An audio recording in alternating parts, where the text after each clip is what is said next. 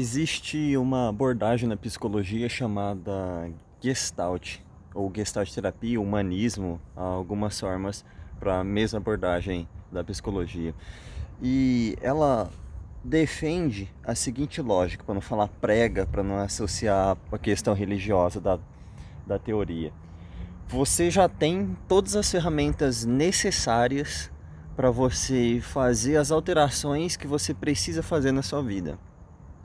E se você for pensar o quão amplo isso pode ser na sua vida, e calma que eu já trago isso para a relação com os cães, você começa a pensar, pera lá, acho que realmente tudo que eu preciso mudar na minha vida, eu já sou capaz de mudar. Por exemplo, durante muitos anos da minha vida eu tive dificuldade em falar em público, em socializar, iniciar a manter conversas, gesticular, igual estou gesticulando. Agora você vai estar tá ouvindo aí pelo podcast, você não vai ver eu gesticulando, mas eu estou gesticulando agora, falando em estacionamento de um, esqueci o nome, porque eu esqueço o nome de muitas coisas também quando eu estou em público e isso é resquícios de algumas dificuldades presentes ainda.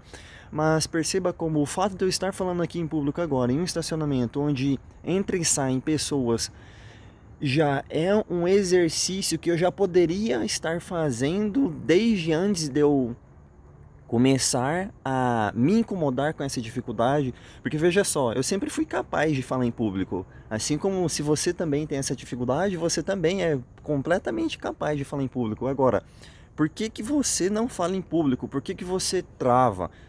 Eu sempre tive muita dificuldade em falar em público, em socializar e agora quando eu comecei a migrar para o mercado digital, quando eu precisava ampliar meus serviços, principalmente porque a minha capivara come muito e tem muito gasto, porque é praticamente um cavalo o meu cachorro, brincadeiras à parte, realmente é muito gasto, ainda mais você manter uma empresa aos 20 anos de idade, sem ter parâmetros.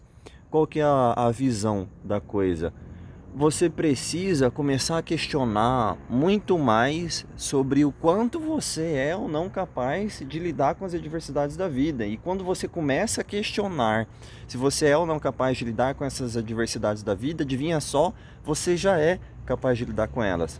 A questão é por que você foge tanto de ter que lidar com essa dificuldade? Para evitar com que eu entre num contexto muito humano, que eu não quero aflorar questões que seriam terapêuticas, sendo que eu não vou lidar com elas, porque eu vou falar especificamente de cães, vamos transicionar já para o contexto do cão. Durante muito tempo, eu tive dificuldade em fazer treinos com meu cão na rua. Em estar lá na rua, em me expor, em fazer treino na esquina, ir para onde tem movimento. As pessoas passam e olham esse treino. Por que, que eu tinha essa dificuldade? Porque eu ainda mantinha a mesma dificuldade de ser analisado putz, se verem que meu cachorro adiantou um pouquinho na frente, as pessoas vão pensar, pô, o adestramento desse cara é uma merda. Se verem que o meu cachorro não sentou rapidamente na hora que eu falei eu sento, as pessoas podem pensar, putz, o cara não sabe de nada de adestramento.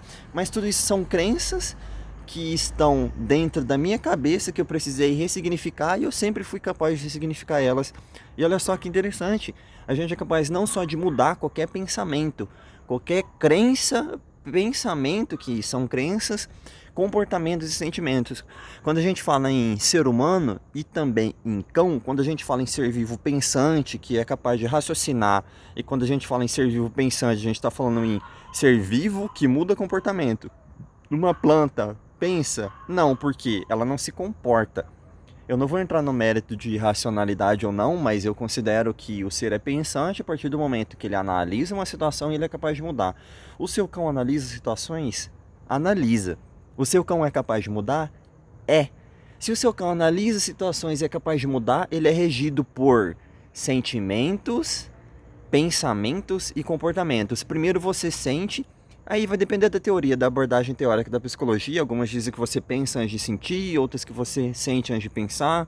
Eu sigo mais a lógica de que primeiro você sente, porque os pensamentos nada mais são do que justificativas racionais para aquilo que você pensa. Para não entrar no exemplificação humana, trago novamente para a exemplificação dos cães. Se o meu cão puxa muito na rua, se meu cão tem pouco foco em mim na rua, o que, que eu tenho que mudar? Comportamento, pensamento ou sentimento? Obviamente eu preciso mudar os três, mas qual que vem primeiro? Sentimento. Se o sentimento vem primeiro, adianta eu ficar me incomodando com o, com o comportamento que o cachorro tá me dando, meu cachorro não foca em mim na rua. Ele fica cheirando lá pro outro, eu falo vem, ele tem, mas eu falo junto, ele fica adiantando, eu falo junto, ele fica atrasando. Se ele fica me apresentando esses comportamentos, é porque eu estou com dificuldade aonde? No comportamento em si, o comportamento é o terceiro a ser manifestado. Primeiro o cachorro vai manifestar sentimentos. Só que olha que bacana. Felizmente a gente não consegue ver o sentimento dos outros, a gente só consegue ver o comportamento do outro. Eu digo felizmente porque seria muito trabalhoso você ter que lidar com os sentimentos do outro, já basta os nossos, que é puxado demais você lidar com seus próprios sentimentos. Isso nos safa de muitos problemas. Mas enfim, você está vendo o comportamento do da pessoa, você está vendo o comportamento do cachorro e você tem que lidar primeiro qual pensamento levou aquele ser vivo a ter aquele comportamento específico. E antes do primeiro, o zereiro, vamos dizer assim, você tem que considerar que para ele pensar o que ele pensou, ele precisou sentir alguma coisa. Se meu cachorro se comporta de determinada forma, se meu cachorro se comporta andando para frente, ele não quer permanecer no junto, é porque ele pensou eu vou mais rápido do que meu dono. Meu dono está indo para frente, eu vou para frente e vou chegar primeiro. E para ele pensar isso, ele teve que sentir pouca consideração por você durante o passeio. Ele teve que sentir muito mais interesse em cheirar alguma coisa que está perto de você. E a lógica não seria você ter uma boa convivência com seu cão, que é a base do meu adestramento. Eu não foco em comandos, porque comandos são a terceira instância. Comandos são comportamentos. E meu foco não é comportamento, meu foco é fazer o meu cão escolher estar perto de mim, fazendo coisas que eu quero, que eu sei que são boas para ele. Para isso, eu preciso controlar invariavelmente os sentimentos dele. Se eu não controlo o sentimento do meu cão, o que, que vai acontecer? Todas as escolhas dele, que são consequências da minha baixa atratividade, da minha incapacidade de controlar os sentimentos do meu cão, todas as escolhas dele irão ser consequência disso, e, portanto, todos os pensamentos serão: eu vou me distanciar, eu vou ser invasivo, eu vou pular, eu vou morder, eu vou correr, senão qualquer outra coisa que não condiz com a sua expectativa. E é muito comum você se frustrar em relações, porque é muito comum você projetar o que seus sentimentos no outro. Você espera que o seu cão sinta-se bem em estar perto de você, só que você não se preocupa tanto em fazer ele sentir bem estar perto de você. Você está muito mais preocupado com o comportamento dele estar perto de você. Você está muito mais preocupado com o comportamento do outro e você não pensa na parcela de responsabilidade que você tem sobre isso. E essa parcela de responsabilidade é antes sua consigo mesmo do que com o outro. Antes de você pensar em eu acho que eu tenho que ser mais interessante para o meu cão para durante o passeio ele se sentir bem em estar perto de mim, pense na sua guia como uma mão. Você está andando de mão dada na rua com seu companheiro ou sua companheira ou companheiro e ele está querendo vazar de você. Que mensagem isso comunica? Pensa só, você está andando agora com um parceiro ou parceira romântica na rua e tá todo mundo vendo que tá, essa pessoa está tentando fugir de você. Se essa pessoa está tentando fugir de você, que mensagem ela passa para você para os outros e o mais importante, o que, que essa pessoa está sentindo para depois pensar, para depois se comportar de tal forma que ele fuja de você. E agora a gente volta lá no primeiro ponto, como você já tem todas as ferramentas necessárias para mudar qualquer comportamento. Antes de mudar o outro, a gente tem que primeiro pensar em mudar quem? Nós mesmos. Por quê? Veja só, se eu mudo o comportamento do outro, mudando o pensamento do outro, para mudar o pensamento do outro, eu preciso mudar como ele se sente. Se determinado cão, determinada pessoa sente tal coisa quando está comigo, a parcela de responsabilidade é só dele, será? Será que não tem parcela de responsabilidade minha sobre os meus comportamentos? E olha só, agora a gente está lidando com seis fatores o cachorro foge de casa. Ele foge de casa porque ele escolheu fugir de casa. E ele escolheu fugir de casa porque ele não se sente bem em casa. Ele leva uma vida entediante, muito mais entediante do que ele gostaria. Então a consequência é ele querer vazar quando você abre o portão. Mas depois acaba o cachorro foge. Pensa só, para você lidar com esses três fatores, você também tem que lidar com o fato de que você precisa mudar o seu comportamento para treinar o seu cão, porque se você permanecer da mesma forma, seu cão vai continuar da mesma forma. Para você mudar seu comportamento, você precisa mudar o quê? Seu pensamento. Antes de ouvir ou ver esse vídeo, de ouvir esse podcast, você podia estar pensando, mas eu não sei como impedir que o meu cão fuja de casa. Eu preciso mudar esse meu comportamento, preciso treinar. Antes de mudar seu comportamento de não treinante para treinador, você passar a ter o hábito de treinar seu próprio cão, você não só passar a ter, como você manter esse hábito, que também é outra coisa mais difícil, que eu posso comentar em outros podcasts, você precisa mudar o que? Os seus sentimentos. Como é que você se sente em relação ao que o seu cão faz com você, a vida que você tem com o seu cão. Eu quero que você de verdade pare e olhe para o seu cão quando você tiver um tempo com ele. Será que o meu cão leva a vida que ele gostaria? Porque não tem muito sentido eu me queixar que meu cão faz ou deixa de fazer determinadas coisas se ele se comporta daquele jeito, porque ele escolheu se comportar daquele jeito baseado no que ele sente em relação a mim. E ele só sente o que sente em relação a mim porque eu, tendo plena condição de fazer diferente, me mantive com esse mesmo comportamento porque foi uma decisão voluntária de se manter assim. Ninguém está te ameaçando para você não treinar o seu cão e foi uma decisão voluntária também você se permitir sentir ou não determinados sentimentos. Se seu cachorro foge de casa e eu bato bastante nessa tecla porque vai ser muito útil aqui na exemplificação de capacidade de mudar sentimentos. Se encaixa muito bem esse exemplo agora, em outros eu utilizo outros exemplos que ficam mais claros. Então, apesar que você possa não ter essa dificuldade com seu cão, vai fazer muito sentido para você porque é um exemplo que casa bem. Se o meu cão foge de casa e eu sinto raiva, por que, que eu me permito sentir raiva e como consequência eu, às vezes eu quero punir fisicamente o meu cão ou não punir fisicamente o meu cão, mas ainda assim eu continuo não treinando. E olha só, novamente, eu sou plenamente capaz de mudar isso a qualquer momento. Você é tão capaz que você é mais capaz do que você imagina. Tanto é que, como eu sou adestrador desde que eu tenho meu cão, eu peguei ele comecei a ingressar na vida de adestramento, eu evitei vários e vários problemas. Você é tão capaz de mudar comportamentos, mudar o seu e, por consequência, de todo o ambiente que está ao seu redor, que você é capaz de evitar situações que você nem sabe como seria. Eu não sei como é ter um cão que foge de casa, porque meu cão nunca fugiu de casa. Meu cão não foge pelo portão. Mesmo abrindo o portão, ele sempre escolheu permanecer dentro de casa, porque o território do líder é o território mais sagrado que toda matilha vai ver na face da terra. Porque o líder é a coisa mais sagrada que tem em toda a face da terra. É o líder que controla todos os recursos, alimentação, passeio, carinho. Apesar de carinho não existir na natureza deles, mas a gente tem que considerar que é uma coisa que os sim, eles gostam, então é um recurso. Atenção, qualquer tipo de interação com mordida, com bolinha, você controla todos os recursos e nada deveria ser mais importante do que isso. E novamente, você é plenamente capaz de mudar o controle que você tem sobre esses recursos. Porque se você continua dando ração no pote, você continua dando passeio, você simplesmente abre o portão e sai com seu cão. Você não dá a ele nenhum marcador, você não sinaliza verbalmente que ele só pode sair após ouvir uma liberação sua. E olha só, você era capaz de ensinar, mas você não ensinou porque você escolheu ter determinados comportamentos, determinadas visões de futuro na sua vida que não se relacionasse com o cão.